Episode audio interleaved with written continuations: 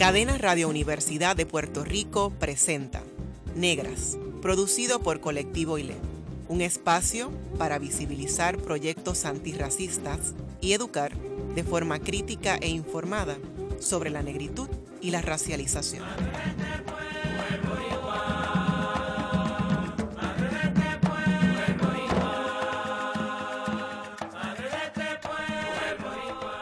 Saludos a toda la radioaudiencia que nos escucha a través de Cadena Radio Universidad de Puerto Rico.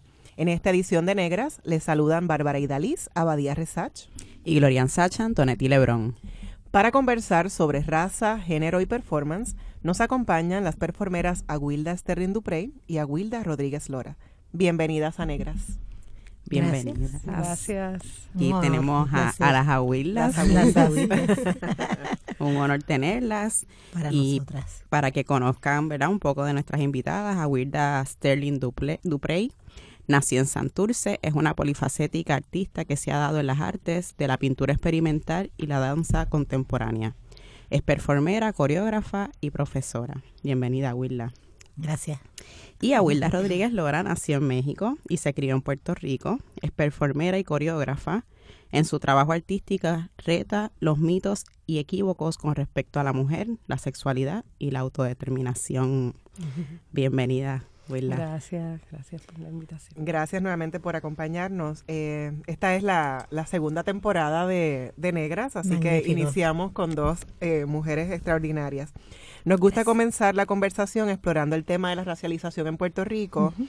desde sus intersecciones principalmente, obviamente, de raza, ¿verdad? Y desde género. ¿Cómo fueron racializadas durante su infancia y adolescencia? ¿Y qué experiencias de discriminación y prejuicio racial, étnico y de género recuerdan? ¿A cuál de las dos primero? Cualquiera. Sterling, ¿verdad? Para... Sí, sí.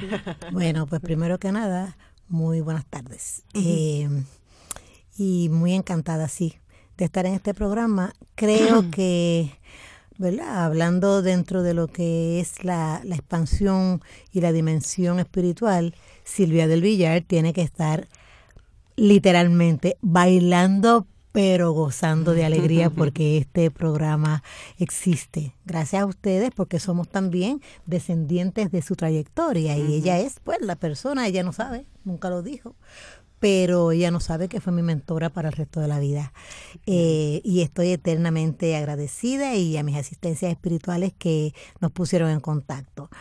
Pues eh, yo lo que diría es que desde la niñez, desde la niñez, eh, especialmente con la familia materna, y como una manera, como una manera de protegernos, porque la familia de mi mamá, doña Emma Duprey López y de Sterling y otras cuantas maneras en cómo se les reconoce, eh, viene de campo, ¿verdad? Del barrio Santana, un campo eh, donde el abuelo era maestro de obras, maestro de máquinas en las, en las centrales eh, azucareras, y se vivía un contexto donde ellos tenían un cierto, eh, se habían ganado un cierto respeto precisamente por esa, esa profesión de mi abuelo, pero eran como quiera negros y negras. Uh -huh. Así es que había como un respeto, como un amor y odio, ¿verdad? Como uh -huh. se dice ahora. Y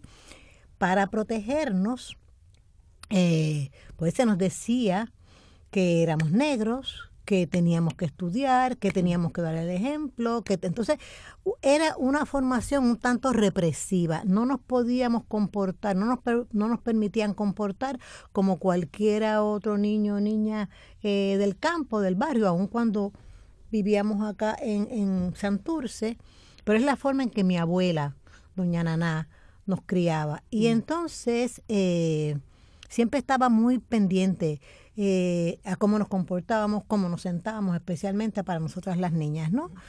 Y la, la, la, la, experiencia más directa que me confrontó, yo decía, bueno, pues está bien, está cool, diría mm. yo, ¿verdad? Así que, como se dice ahora. Mm.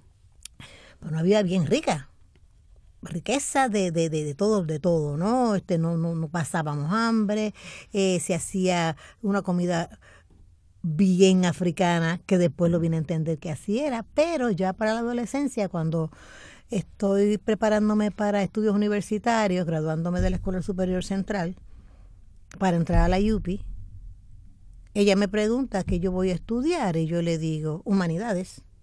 Y me dice, humanidades. Pero ¿qué tú vas a hacer en, ese, en esa escuela de blanquitos? Mm. Y dígole yo, eso lo aprendí, me encanta esa forma antigua. Y dígole yo, bueno, abuelita, yo no sé qué son blanquitos, pero yo sí sé que lo que a mí me interesa está ahí. Y ella se quedó, nadie ripostó. y Yo entro a humanidades y entonces me doy cuenta del contexto en que ella lo dice, no porque me rechazaran de, de inmediato, sino porque la única negra en esa facultad en ese momento, o sea, negra Eras tú. reconocida, ¿no? Y ahí en ese contexto es que entra Silvia del Villar a mi vida y yo a la vida de ella, Muy bien. Ok. aquí en la UPI. Y eso es para los 70 más o menos. No, yo entré, lo que pasa es que también a mí me gustó siempre estudiar, pero porque siempre había libros, revistas, bibliotecas, periódicos. Y a mí me saltaban de grado. Ok. Así es que yo entro a la universidad con 16 años sin entender nada de lo que me estaban diciendo. Pero como era tan fiebrúa, la biblioteca era mi hogar y entonces yo pues los primeros dos años me bandié, me bandié, me bandié hasta que me sentí que, eh, que ya sabía dónde estaba. Y el contexto del Caribe como mi región se había integrado ya en mí con la vivencia de la familia. Ah, Y interesante. entonces, sí, sí, ya había una experiencia. Ya había una experiencia la- y, y, y, y una, y una aceptación de quién soy, de dónde vengo. Y se confirmó una clase que tenía con la profesora Isabel Gutiérrez del Arroyo de historia de Puerto Rico, donde yo me, me extrañaba que ella todo el tiempo estaba hablando de que éramos latinoamericanos, de que éramos latinoamericanos, de que éramos latinoamericanos. Entonces yo con mucho, ¿verdad? Con mucho respeto levanté la mano así poco a poco y le dije, profesora, yo tengo algo que aportar ahí. Y ella me dice, sí, ahí había sido maestra de historia de mi papá. Imagínate, sí tenía los años de la vida eh, en escuela superior. Y me dice, sí, señorita Sterling, porque así era como nos trataban de usted. Y yo le digo, es que para mí, mi contexto es el Caribe. Caribe. Mm. Eh, yo creo que somos latinoamericanos en el sentido de que compartimos una historia eh, común con Mm. España y hablamos el mismo idioma, pero no nas. Y yo me quedé así, como ella me miró y todo el mundo me miró y yo dije, ándate. me van a sacar del salón y me senté y de momento ella guarda sus tarjetitas y dice, vamos a ampliar un poco ese contexto de la señorita Sterling. Dije, ay, menos mal, ¿me entiendes? Sí, sí. Pero era verdad, entonces me di cuenta y lo sigo afincando más, que la vivencia es más contundente que la palabra. Y ya ese contexto con ese Caribe negro estaba establecido desde la familia. Qué bien, interesante. Y Aguila Rodríguez. Pues, pues yo nací, ¿verdad? En México, eh, pues, padres puertorriqueños y la razón que nací allá fue porque mis padres se fueron a viajar el mundo, empezaron por California y terminaron en México. No se movieron muy lejos, pero México le- les cambió la vida, ¿verdad? Llegaron a un momento bastante activo políticamente, ¿verdad? Especialmente las, la- las revueltas estudiantiles. Y de ahí encontraron un espacio en Jalapa, este, y eran los únicos puertorriqueños. Y es interesante porque cuando he vuelto, la gente me reconoce, me dice, tú eres hija de Félix y Abuela. Porque yo me parezco mucho a mi mamá y como eh, no había muchos puertorriqueños en aquel momento, en los 70. eh, y de ahí nos mudamos para Estados Unidos. Así que mi primer idioma era el inglés, este, y allí me crié y mis papás en verdad nunca, nunca me expresaron esa diferencia que, ten- que tenían que estar ¿sabes? recibiendo ellos como cuerpos puertorriqueños, caribeños allá en Nueva York. Nunca fue, mi mamá siempre pues, se buscó lo suyo y daba clases, de, me acuerdo que daba clases de cocina en la casa, so llegaba gente de todo tipo. So, no había esa conversación hasta que yo llego a Puerto Rico, donde mi español es un español, ¿verdad? Gringo, no puedo pronunciar la R, entonces se me empieza a, a burlar en la escuela. Y ahí empiezo yo a entender un poco como la diferencia desde el lenguaje. Eh, y dentro de, de todo eso también no, no hablamos de la raza necesariamente, ¿verdad? No, no, no, y que es un contexto, ¿verdad? Bastante puertorriqueño, donde todos somos puertorriqueños, entonces no vamos a hablar de esto. Pero sí, mi abuela negra, mi, mi bisabuelo, que yo me acuerdo cuando chiquito, el papá de mi abuela, que Talau, que vivía en la parte de atrás de la casa de mis abuelos, de mi abuela, que vivía con, con la esposa de, de mi abuelo, mis abuelas, y al Talau es un hombre negro con demencia y esquizofrenia y está en un cuarto encerrado con un portón. Ah. Y cada vez que pasábamos por atrás del patio nos gritaba. So, como quien dice, esta primera experiencia con el hombre negro Mm. es mi bisabuelo y es como con esta violencia y con esta cuestión de cautela. Como ten cuidado cuando vayas para allá atrás y no había como una relación con la salud mental y con la negritud en ese momento. Y esta observación la- me la hace Willa Sterling este, en una conversación que tuvimos en Santa Cruz, que nos invitaron juntas a la residencia. Mm. Y es ahí que yo entiendo, oh, wow, espérate, esto es como la raza llega a mí, A mí. de cierta manera, de una manera, ¿verdad? Indirecta, porque nadie está hablando de esto, ¿verdad? Es como Sí, también desde la vivencia. de- desde la vivencia y, y no es un tema que estamos hablando porque otra vez todos nos queremos y la vida claro empieza uno a crecer y a darse cuenta mi hermano es más de tez más oscura que yo a él le hacían los chistes de ten cuidado cuando caminas por la calle tienes que abrir los ojos y sonreír porque te va a pasar un carro precioso ese era el tipo de Mm. Pero esto es familiar, so, es como el chiste y estamos Sí, bien porque cuá, cuá, cuá y esto que chévere. Y entonces cuando salgo de Puerto Rico, ¿verdad? Es cuando yo entonces empiezo a tener más la experiencia en mi cuerpo, ¿entiendes? Como, como mujer caribeña, negra, donde entonces se me empiezan a atribuir ciertas expectativas también y, y tratos que, que yo tampoco no entendía a ese nivel porque otra vez mi contexto es caribeño donde estamos Sí. ¿verdad? Y, y yo estoy tratando, ¿verdad? Y con la pregunta y pensando hasta la adolescencia particularmente, y era como que, pues es este tema no, no dialogado, discutido, no no- discutido. ¿verdad? Y tu abuela dónde está y ahí se quedó el comentario. Y, y es algo que a lo cual estoy investigando ahora y, y he tenido muchas conversaciones con Abuela y me da mucha felicidad de ser parte de este programa de negras particularmente y con Abuela Sterling Duprey al lado mío porque es con la persona con he podido dialogar esto desde una manera cotidiana, sin Sí, tratar sí. de hacer un proyecto juntas. Es como que vamos a darnos un vinito y hablar de nuestras vidas y salen estos temas. El vinito me lo bebo yo. Sí. en aquel tiempo yo me estaba tomando el vinito con ella, ahora yo no me lo tomo, me tomo la cerveza sin alcohol, pero, pero nos damos esas conversaciones y yo creo que Willa es un- una persona bien importante en mi vida a nivel de ese cuestionamiento de la raza y como mujer también y, y movedora. Este, así que, pero ahí va- ya sal- saldrán más historias. Qué bien, qué bien. Pues interesante. Y ahora un poco moviéndonos a, a cómo definen eh, ustedes el performance, esa manifestación, ¿verdad? Artística, esa interpretación y esta representación artística. ¿Qué es para ustedes el performance? Me ale- Ahora digo yo como dicen muchos políticos. Gracias por esa La pregunta. Total, para no contestarla. Pero yo, pero yo la voy a contestar. Sí, porque hay una hay una ver- una tendencia eh, en nuestro país, no sé si pasará en otros, pero de tomar un término y utilizarlo sin necesariamente haber profundizado en cuál es su contexto.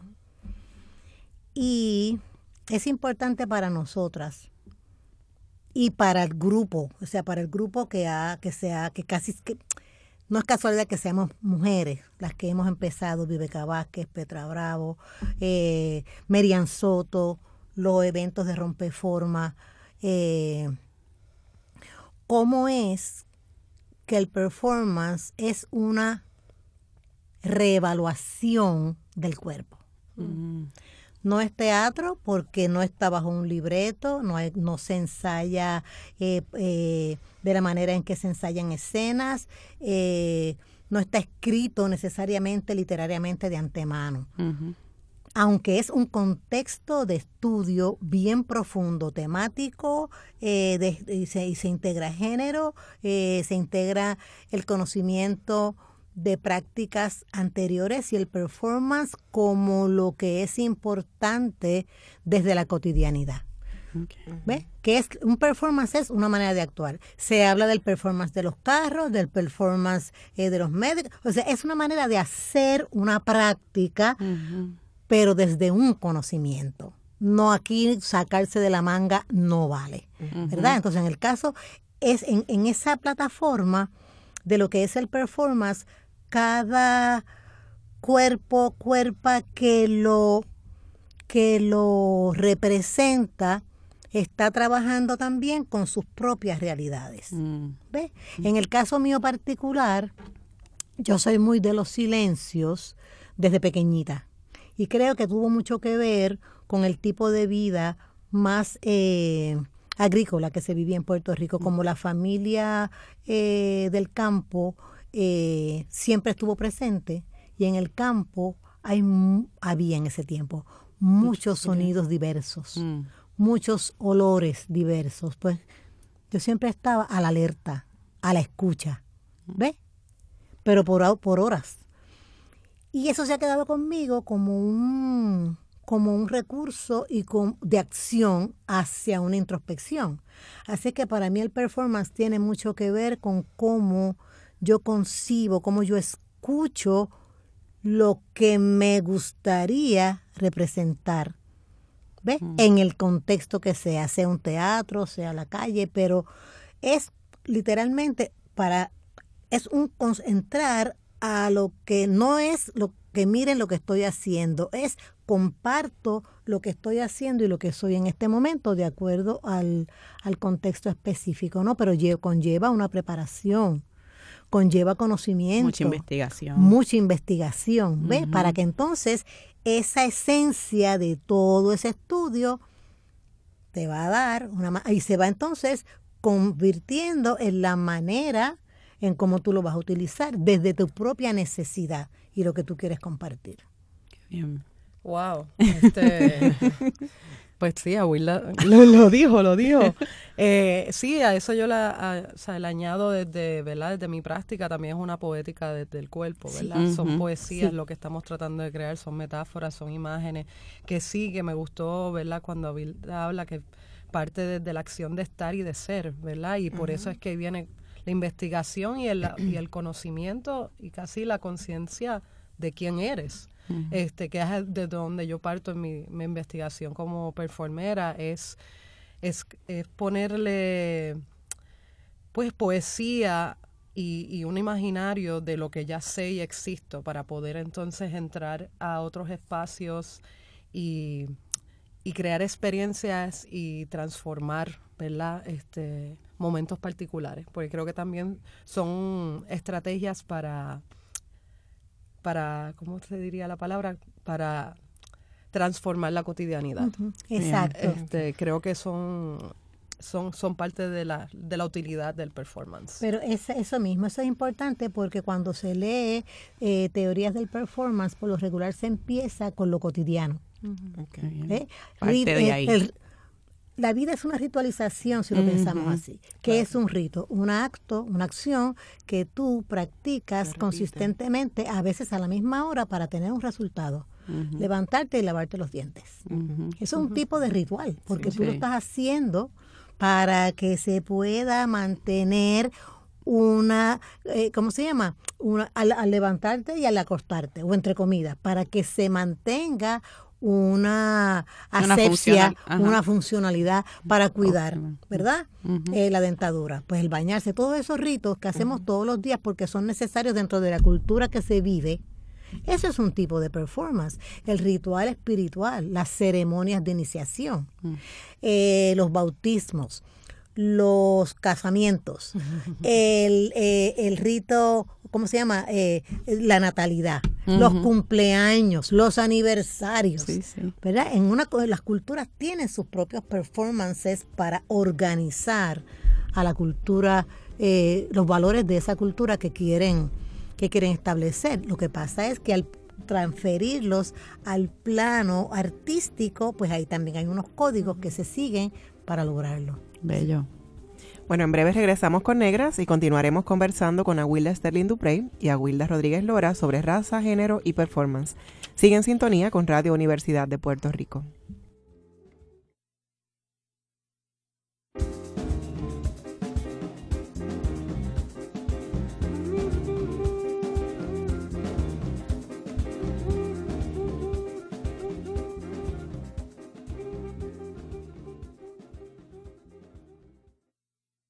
Está escuchando el podcast de Negras. Este programa se emite los viernes a las 3 de la tarde por Radio Universidad de Puerto Rico en el 89.7 FM San Juan y el 88.3 FM Mayagüez. Todo mundo de música e información.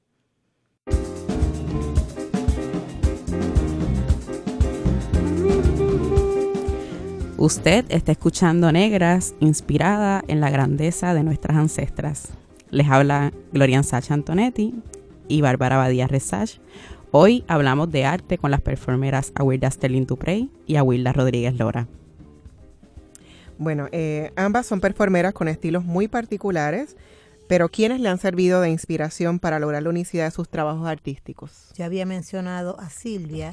Silvia fue fundamental porque primero yo tenía como 17 años cuando la conocí. Estaba, ah, ya estaba en mi primer año de aquí de, de la UPI en estudios generales, que no es como se ha conjugado el estudios generales, ¿verdad? Este, a partir de los 70, creo los 80. Era en sí ese, ese espacio donde veníamos a recoger información y de ahí íbamos a determinar hacia qué facultad o hacia qué especialización. Yo pensaba entrar siempre a Bellas Artes porque me interesaba mucho por la influencia de de mi casa con, con, ¿verdad? con la estética de la comida, de la ropa, de la música, pero sobre todo las revistas a las cuales estaba escrita mi mamá, que las mandaba a buscar a Estados Unidos, muchas de ellas eran revistas de decoración de interiores. Y a mí me interesaba mucho desde siempre no el diseño, sino la iluminación. Yo quería estudiar diseño de interiores porque eso tenía que ver con ambientar. Mm. Entonces, pues, obviamente, la decisión de entrar a Bellas Artes, porque era donde se hablaba de colores y de arte, ¿no? En ese sentido, y a las humanidades. Y logré parte de eso, pero lo más importante para mí en ese momento de mi crecimiento fue encontrarme con Silvia.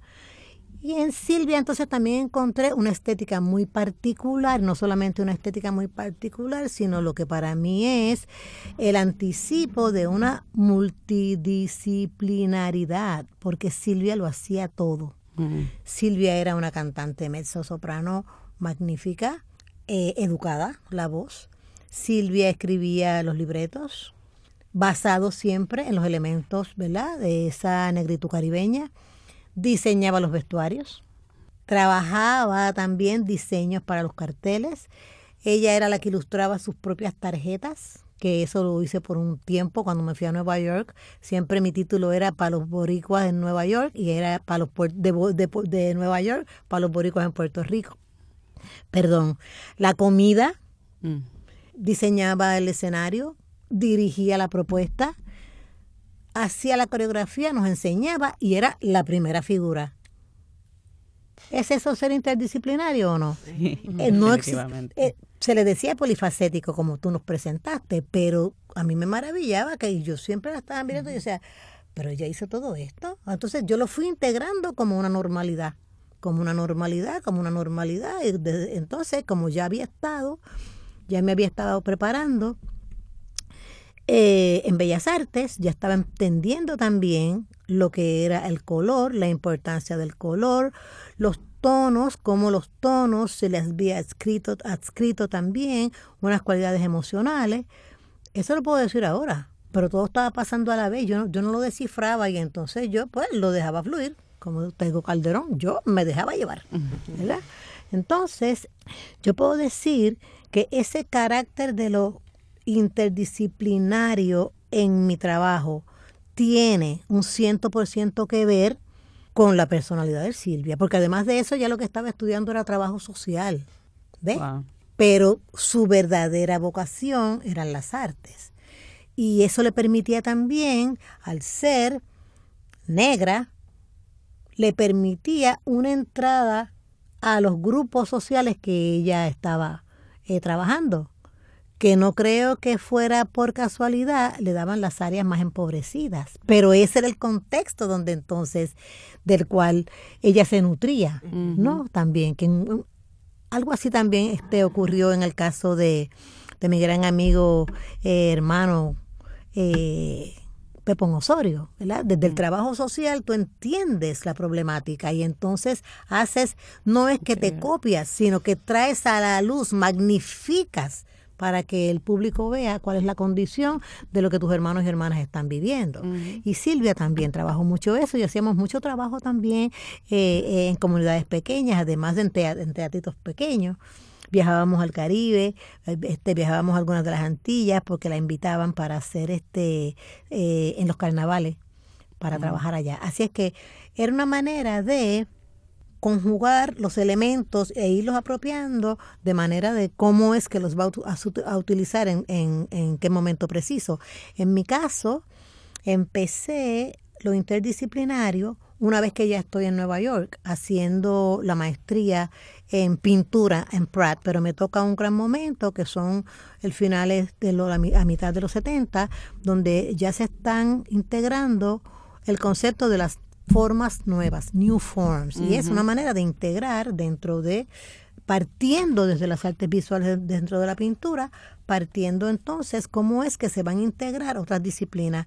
Y entonces por ahí estudié también cursos de video y empiezo los talleres de danza experimental con Merian Soto por un lado y entonces con Tricia Brown eh, por el otro, que es una de las maestras verdad eh, principales de la danza experimental. Así es que empiezo a hacer esos, esos ejercicios desde la práctica de la pintura. En ese momento yo me había ya decidido por la pintura, el movimiento abstracto, el presionismo abstracto, principalmente por un pintor, eh, Franz Klein, que trabajaba gran formato, con una gestualidad que yo me la imaginaba, porque nunca, mm. después, hace como cuatro años fue que vine a ver Franz Klein's originales y por poco me desmayo y no estaba, no estaba equivocada de mi percepción, porque el trazo era tan amplio que entonces yo tenía, a mí me gustaba gran formato, yo tenía que moverme a un lugar u otro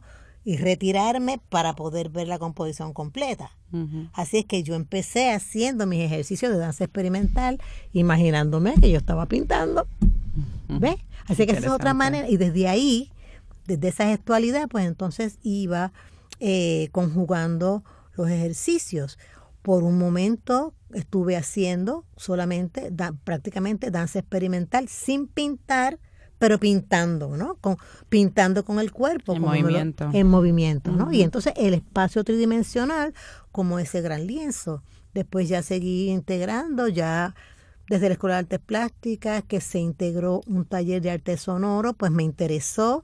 No es que yo maneje esa tecnología, pero a mí lo que me interesa es conocer el fundamento y para poder tener el vocabulario y entonces explicarle a quien sí conoce la práctica qué es lo que yo necesito hacer. Así es que ahora mismo mis asistentes dentro de la plástica y la tecnología son estudiantes que estuvieron conmigo en artes plásticas y que ahora son los duros y las duras del momento. Qué interesante. Y eso me permite entonces ampliar más el concepto de lo interdisciplinario. Eh, bueno, pues mi inspiración este, es la cotidianidad, en verdad, es el día a día. Eh, es una pregunta que siempre me toma así, ok, déjame ver quiénes son esas personas, pero en verdad es mi día a día y desde, ¿verdad? La razón que me, que me fui del país, parte fue porque sentía que mi contexto como persona que soy no, como que no cabía. So, yo necesitaba buscar algo más, pero después, ¿verdad? Uno reflexiona, pero mi mamá es la inspiración, ¿verdad? Escuchando a Silvia y el multitasking y la multi, o sea, mi mamá arreglaba una tostadora como hacía unos falafel, como te hacía, tú sabes, unos pasteles y se las inventaba, siempre era una empresaria, siempre estaba inventando, ella hizo de todo, dio clases de cocina, hizo este, carne vegetal, todas estas diferentes maneras de subsistir, de existir dentro del contexto ¿verdad? De, de mi familia, que es complicada y, hay todo, ¿verdad? Unas dinámicas que se dieron ahí, ¿verdad? Ella sobrevivir eso es mi inspiración y también inspira mi proyecto de la Mujer Maravilla, esa cuestión, igual que todas las madres, o sea, yo tengo como un respeto a todas ustedes, porque, ¿verdad? Dentro también, pensando en un contexto político, sociopolítico de este país y, y el sistema y el capitalismo y todo eso que lo hace, eso para mí, esa sobrevivencia de querer existir de todo el mundo es casi la inspiración. este Y dentro de eso, pues en mi trayectoria, pues muchas personas han pasado que yo he dicho, wow, wow, ese es el trabajo, o sea, Alicia Díaz, Ñequi González, que la vi bailar por primera vez cuando yo estaba estudiando contabilidad en la UPI, que dije, y ellas dijeron, me fui para Nueva York y después yo voy para Nueva York porque quiero bailar como Alicia y como Ñequi. Y después vi a Teresa Hernández haciendo un trabajo como mujer sola en una casa, en la casa Boy, que yo decía, esto es posible, que uno puede estar sola y ocupar tanto espacio. Y después por ahí, tú sabes, Sharon Bridgeford, Bell Hooks, este tengo a, Baraka de Soleil, Tim Miller. Han pasado tantas personas, igual que mis colegas y personas, a Arabin Ayantaya, que está aquí, son inspiración, son personas, ¿verdad?, que han usado el performance o el espacio del escenario o el espacio del intercambio con público, testigo, como gusta llamarlo, que es ese, ¿verdad?, que añadiendo un poquito a lo del performance, también el performance para mí cuando tú adquieres y lo entiendes como una práctica, es casi como un acceso a un volumen de energía. Es correcto. Y entonces es, es. como tú como una persona decide estar en escena y activar un espacio, y yo creo que estamos todo el tiempo performance. Uno se puede hacer invisible en algún momento, como se tiene que hacer bien visible, como tienes que sonreír para conseguir ese documento en Hacienda que tanto te hace falta. O sea, todos son acciones. Sí, la vida es un performance. Exacto. Este, y por eso es que yo creo que el día a día, y por eso me regreso a Puerto Rico, porque eh, el país entero y nuestras estrategias de sobrevivencia son inspiraciones totales. Sí. Porque todos tenemos nuestras maneras y en verdad a veces simplemente me... Yo soy antropóloga, pero a veces me siento así que yo llego a Puerto Rico y la vez que... Ok, mira cómo manejamos esto, mira cómo conseguimos esto, mira cómo, tú sabes, chanchullamos esto y eso es el día a día, yo creo. Qué bien. Lo es. ¿Y cómo sus cuerpas no blancas, eh, añadiría no binarias, influyen en sus trabajos performáticos? Eh, ¿Y qué importancia tiene eh, la cuerpa en el trabajo que realizan como performeras, la cuerpa desnuda. Eh, y cuando digo ver la cuerpa, lo hago como una forma política y contestataria del lenguaje. ¿Cómo, ¿Cómo, todo eso se da? Dale tú primero. bueno, eh, ¿verdad? Desde lo más literal, entra un museo, ¿dónde están nuestras cuerpas? Eso es todo, ¿sabes? Por eso yo me voy a estar quitando la ropa por mucho tiempo, este, así como es una inspiración a Willa, que todavía, ¿verdad? Trabaja el concepto de la desnudez para darnos un poco más de contexto e información de lo que es su cuerpo y su vivencia, pero también en la mía me di cuenta que yo no he estado representada, este pasé cosas bien terribles en, eh, en eso de conseguir mi propio amor por eso mismo, este, especialmente en los medios este, del comercio, ¿verdad? El mercadeo, la televisión, las películas y yo tratando de asimilar esta cosa que eso es belleza y lo que yo tengo no es bello. Eh, y como me, me, tomó tiempo y todavía estoy en ese proceso. O sea, hay días que uno se levanta que dice, y después que, que miro los videos de mis performances, digo, wow, yo me atreví a hacer eso, pero ¿por qué lo estoy haciendo?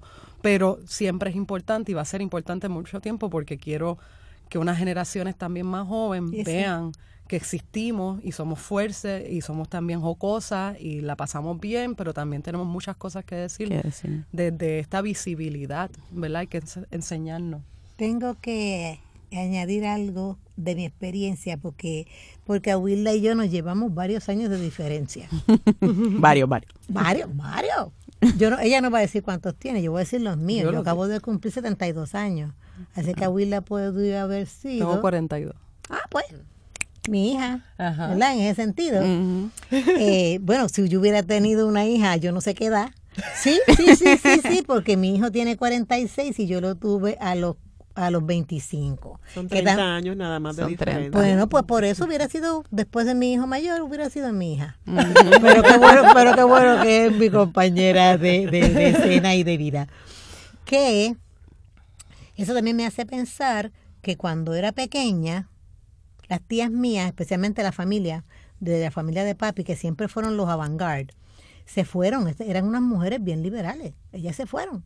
Trabajaron en la industria de la metalurgia, una se fue para Chicago, otra se fue para Detroit, y entonces ellas venían todas las navidades con estos fedoras así, Y, y abrí, unas mujeres altas, impresionantes. Isabel, una mujer impresionantemente alta, de las hermanas mayores de papi. Y siempre traían los últimos discos de jazz, los más recientes. En la casa había fonógrafo y había este vitrola. Y también traían números de la revista Ebony, que fue la primera revista afroamericana con ese contexto. Y yo misma los miraba y decía, pero no parecen puertorriqueños. Yo era niña, pero yo sí sabía que había algo en esa negritud, en esa negrura que no era igual que nosotros y que nosotras hasta que empecé a mirarnos de veras. Y para ser honesta, porque no me puedo ir a la tumba diciendo mentiras, yo los encontraba, especialmente a los hombres, feos. Porque no se parecían. Exacto.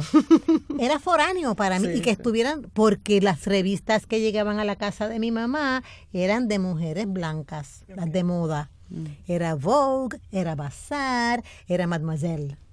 ¿Viste?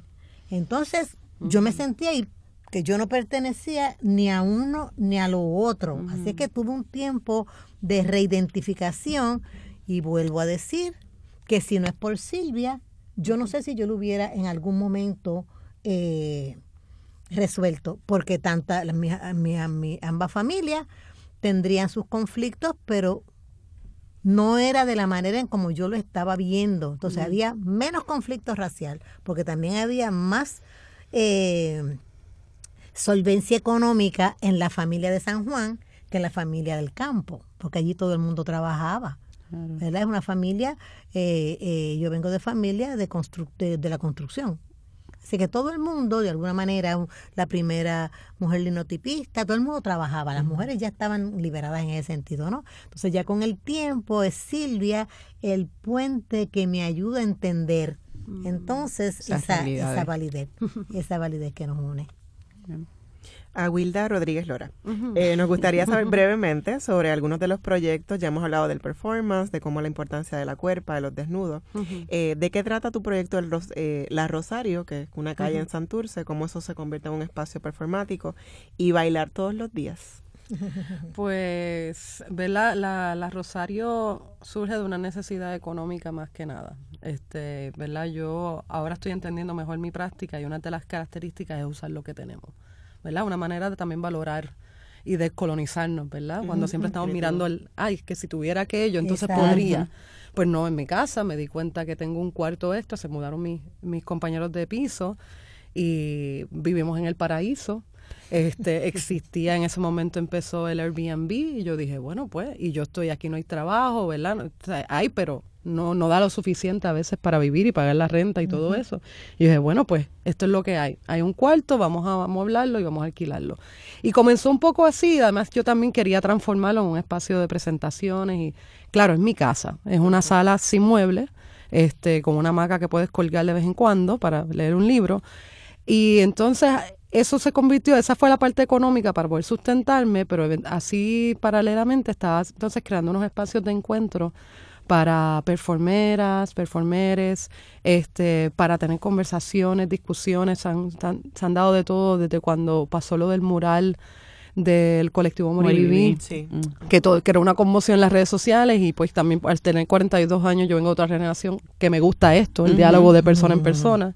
Así que nada, lo moví de de las redes a casa y así sucesivamente en casa pues se hacen diferentes, en las Rosarios se hacen diferentes encuentros y me salí del Airbnb por razones políticas este y ahora es un espacio de intercambio ¿verdad? Personas que vienen a quedarse en el espacio, vienen con proyectos para Puerto Rico este, y necesitan ese hogar eh, donde yo los acojo y pues ahí viene una maternidad mía donde los cuido y entonces la casa como que sostiene proyectos, sostiene personas y conversaciones, intercambio de ideas y artistas que tienen que llenar propuestas y muchas cosas.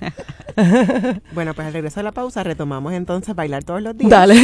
y otros proyectos de ambas. Así que regresamos con Negras.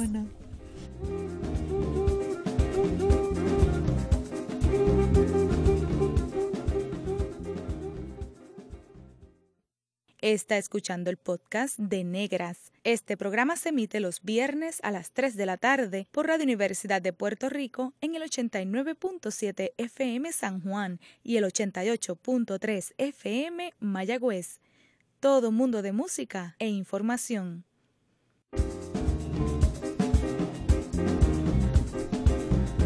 Gracias por su sintonía. Les hablan Glorian Sacha Antonetti Lebrón y Bárbara Badía Resage. Hoy en Negra hemos estado conversando sobre raza, género y performance con las distinguidas artistas Awilda Sterling Duprey y Awilda Rodríguez Lora. Y nos quedamos un poquito, ¿verdad?, en la conversación sobre dos proyectos que estás trabajando, el del hashtag, eh, ¿verdad?, de bailar todos los días y esa expresión de performance diario y el proyecto de la Mujer Maravilla. Háblanos un poquito de ambos. Gracias. Pues el bailar todos los días, en verdad, comenzó en el 2015 como un reto a mí misma. El 2014, el 31 de diciembre, tenía unas amigas en mi casa, en la Rosario, y les dije, ¿sabes qué? Mañana yo voy a bailar todos los días. Y lo hice, ¿verdad? Particularmente porque en aquel momento iba casi a cumplir los 40 años y me sentía que no había logrado bailar con una compañía, que eso era lo que era el sueño, ¿verdad? Que uno tiene de bailar todos los días, parte es que uno tiene un sustento con esa práctica. Y eso no se estaba dando y yo dije, bueno, pues yo bailo todos los días. Y entonces las redes sociales, Instagram empezó a aceptar video y yo dije, ah, pues esto es perfecto. Y empecé, yo de pensar que iba a hacerlo un año y ya, fue, ya estamos en el 2019 y sigo bailando todos los días y es literalmente pongo la cámara, el celular, porque también otra vez usando los recursos que ya se tienen, ya lo estoy pagando. este, pongo el celular, me paro al frente de él y bailo y edito, curo unos 15 segundos del minuto, tres minutos, a veces son cinco minutos, dependiendo, invito personas, lo hago en espacios públicos, espacios privados, todos los días, este, creo que me, he pasado como dos eh, de todos esos 365 días por año. Y es una manera también de llegar, de presentarme, de estar, ¿verdad? Este, La palabra, ¿verdad? Accountability, que a veces se me hace tan difícil de traducir, pues también las redes se convierten, esos seguidores se convierten como ese público que... Pero lo hago en verdad como una experiencia también sanadora, porque bailo todos los días y me ha ayudado un montón en mis procesos, ¿verdad? De, de emociones y, y, transformaciones en las que estoy pasando mientras envejezco. este Y La Mujer Maravilla como mencioné, ¿verdad? Y se inspira por, por mi mamá, pero en verdad se inspira por yo querer ser madre. Y al, al, no, eh, al estar soltera y ser una mujer queer, en aquel momento dije, wow, ¿cómo voy a ser mamá? No tengo pareja y soy una mujer queer, no sé cómo va a manejar esto. Y soy artista, y ya pues vamos a hallar una propuesta este y tratar de quedar embarazada.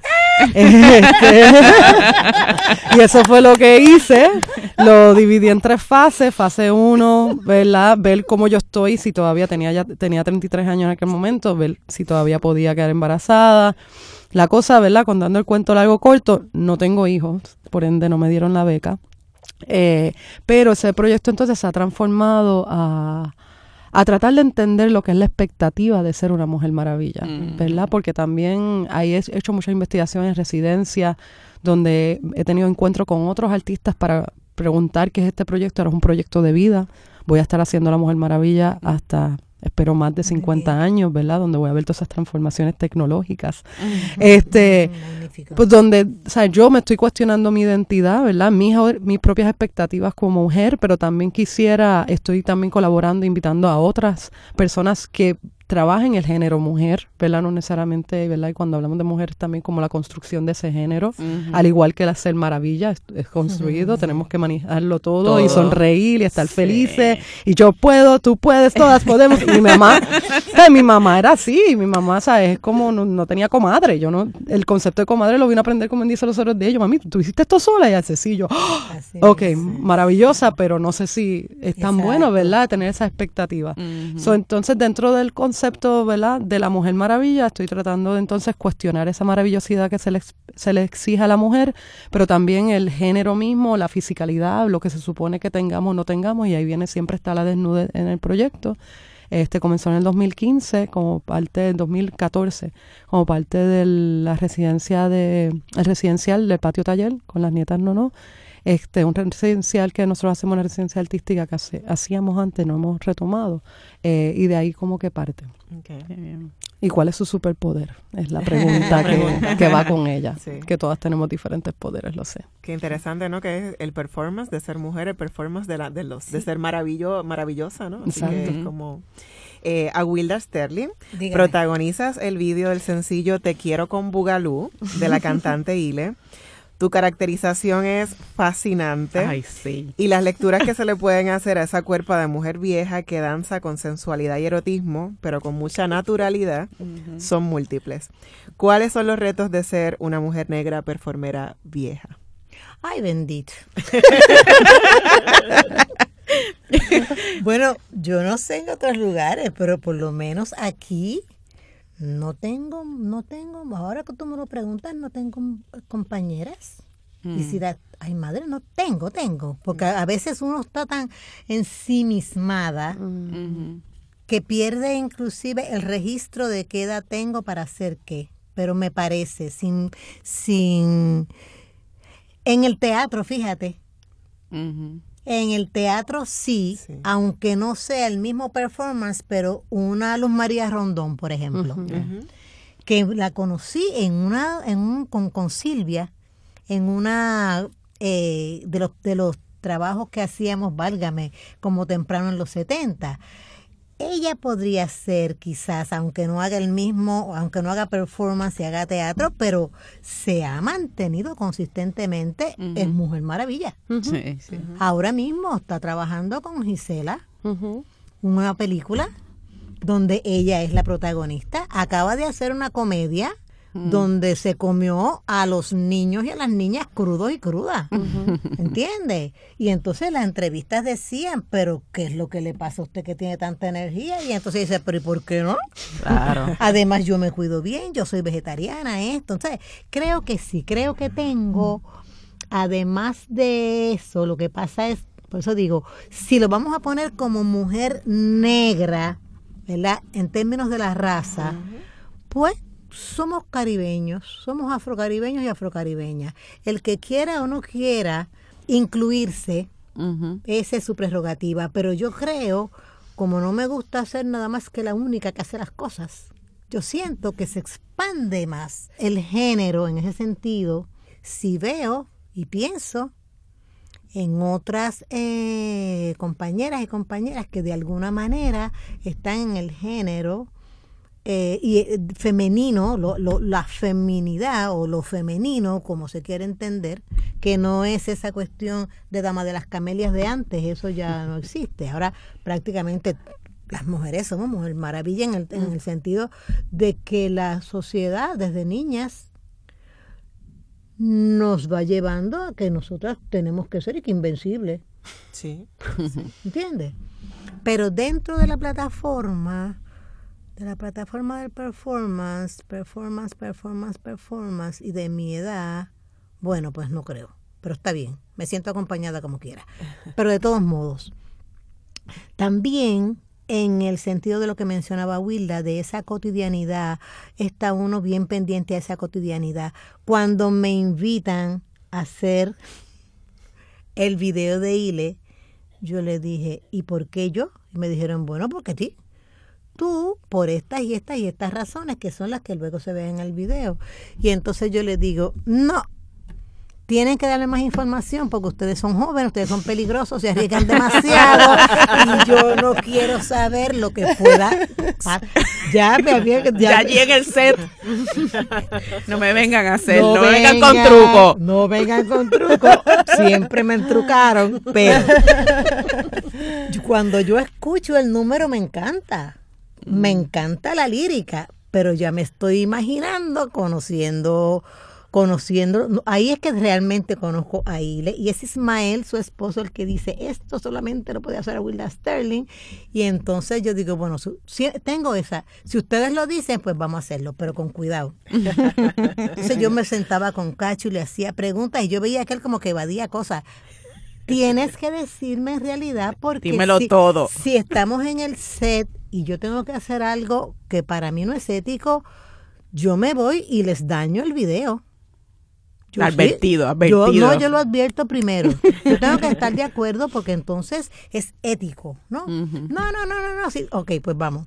ok, me presento. La, el parejo ya lo conocía de acá, él conocía a mi familia y todo, este, y empezamos este Jado, que es comiquísimo. Hablamos y hablamos y hablamos muchísimo, hasta, y entonces empezamos a filmar con un cuidado y una devoción pero yo les veía que tenían todavía cara de, pica, de picardía. Sí, la que yo tengo ahora mismo, que no, no me la pueden ver, pero yo estoy así como... Oh entonces, de momento me dicen, y entonces ahora lo que va a pasar es que ustedes se van para el baño y hacen lo suyo. Y yo dije, ¿hacemos qué? ¿Qué tú quieres decir con que hacemos lo suyo? Estoy a tiempo para dañarte el video. No, Wilda. Eh. Ok, entonces ahí fue, sí, ¿Qué es lo que vamos a hacer? Vamos a filmar esto. Ellos editaron lo que no ocurrió. Mm. Entonces, cuando yo veo, vente para que veas la muestra, ahí yo me doy cuenta de que sí, bueno, me podía sentir. Además, el ritmo me gustaba, me ellos mismos me dijeron y los que necesitábamos me necesitaban porque había que cambiar el estereotipo de que solamente las mujeres jóvenes podían demostrar sexualidad y sobre todo apropiarse de su cuerpo. Y yo les dije, pues se lo compro. El único eh, comentario que tuve así como de rechazo fue de unas amigas de mi misma edad. Mm. De quien he recibido, he recibido los comentarios más inteligentes son de las jóvenes, las muchachas que me dicen necesitábamos ver eso. Así que estoy muy agradecida, muy complacida de haberlo ejecutado, además de que lo pasé súper bien. lo pasamos divino. Gracias a ellos y a ellas. Muy bien. ¿Y ahora? Vamos a ver. Vamos a ver. es que me quería conectar con lo que Wilda había mencionado, si me lo permiten, de la cotidianidad, porque de verdad es así. Uno tiene que tomar de lo que no, nutrirse de lo que no tiene. La primera pieza que yo trabajé en el ochenta y pico con, con una, una beca que me dieron del National Endowment for the Arts para artista independiente, la coreografía, yo la, yo vivía en una casita bien pequeña en la calle, en la, en la Castroviña, ah. de esas antiguas, de la arquitectura vernácula, que me encanta ese término. Tenía el piso de madera, qué sé yo, yo pagaba 75 pesos. Y llena, llena, llena, llena de enredaderas de parcha. Y entonces tenía un balconcito y ahí yo salía todas las mañanas a mecerme tomando el café y esa y la primera pieza que yo hice con ese dinero que lo hicimos en la escuela de baile allá en San Juan se llamó pieza de balcón yo no tenía un estudio, pero en los espacios pequeños, entonces cuando llegaba a, la escuela, pues ahí ampliaba el movimiento, pero es eso, es trabajar desde lo que hay. Y si lo que hay es precario, ¿cómo le encontramos un valor estético a esa precariedad? Bien, y ahí hablando de precariedad, sabemos que has estado trabajando con el término de economy living, Abuela Rodríguez Lora, eh, y sabemos, ¿verdad?, que después de Luna Cara María eh, se han presentado muchos retos y que has estado trabajando con la iniciativa puertorriqueña de las artes, Puerto Rican Arts Initiative. Cómo has podido vivir de las artes en Puerto Rico y aportar también a, a, otras compañeras y colegas que también están en las mismas. bueno, quiero añadir que también Abuela Sterling Duprey es parte del Puerto Rico Arts Initiative. Ella es una mentora, yo soy artista, aunque las dos somos artistas, pero nuestros roles en ese proyecto como tal. Y claro, surge a, ¿verdad? como respuesta a tratar de sostener una práctica aquí en el país. O son artistas que están practicando en Puerto Rico y de eso se enfoca ¿verdad? La, la beca, que es por dos años, empezamos en el 2018, en agosto. Eh, el tema de la economía siempre ha sido bien importante para mí. Eh, yo estudié contabilidad, este, siempre me ha gustado los números, tengo esos dos cerebros, esos dos hemisferios ahí activos. activos. y mi práctica entonces sea por estar en Puerto Rico, y ahí viene La Mujer Maravilla, ahí viene La Rosario, ahí viene Bailar Todos los Días, que son proyectos que están bajo la sombrilla del proyecto que estoy haciendo para lo que es el Puerto Rico Arts Initiative, o la incubadora, que se llama Sustento. Y yo estoy tratando de hacer un estudio autoetnográfico de mi propio proyectos artísticos para ver cómo yo me mantengo y es la pregunta cómo no crea arte contemporáneo, ¿verdad? Que es el que yo estoy en, en, la industria, en el espacio que yo estoy, como mujer puerto, afrocaribeña, puertorriqueña, aquí. Entonces, las preguntas están, no hay una contestación directa. Lo que sí yo me he dado cuenta, y también tenía un proyecto que se llamaba ah, Las entrevistas públicas de las artistas de la cuerpa, que Abuela estuvo en una de esas entrevistas.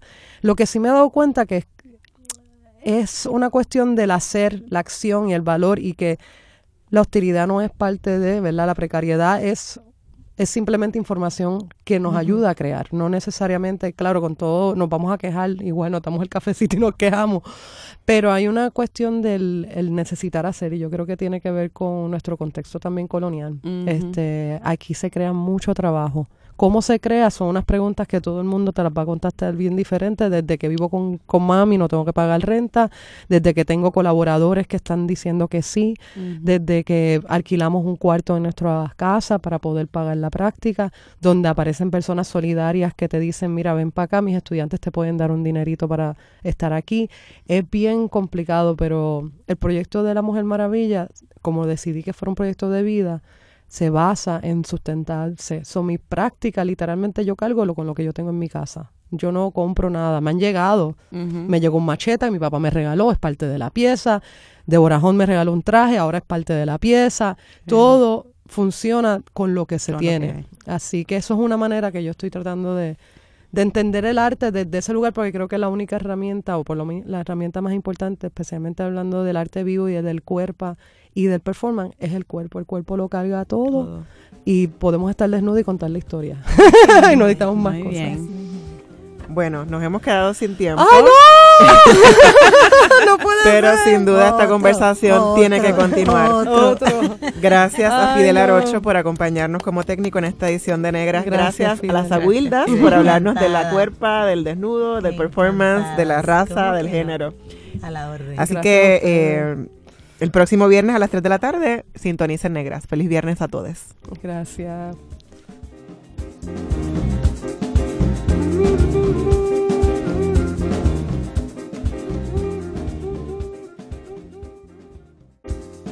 Cadena Radio Universidad de Puerto Rico y Colectivo ILE presentaron Negras, asumiendo nuestro justo lugar como forjadoras de cambio.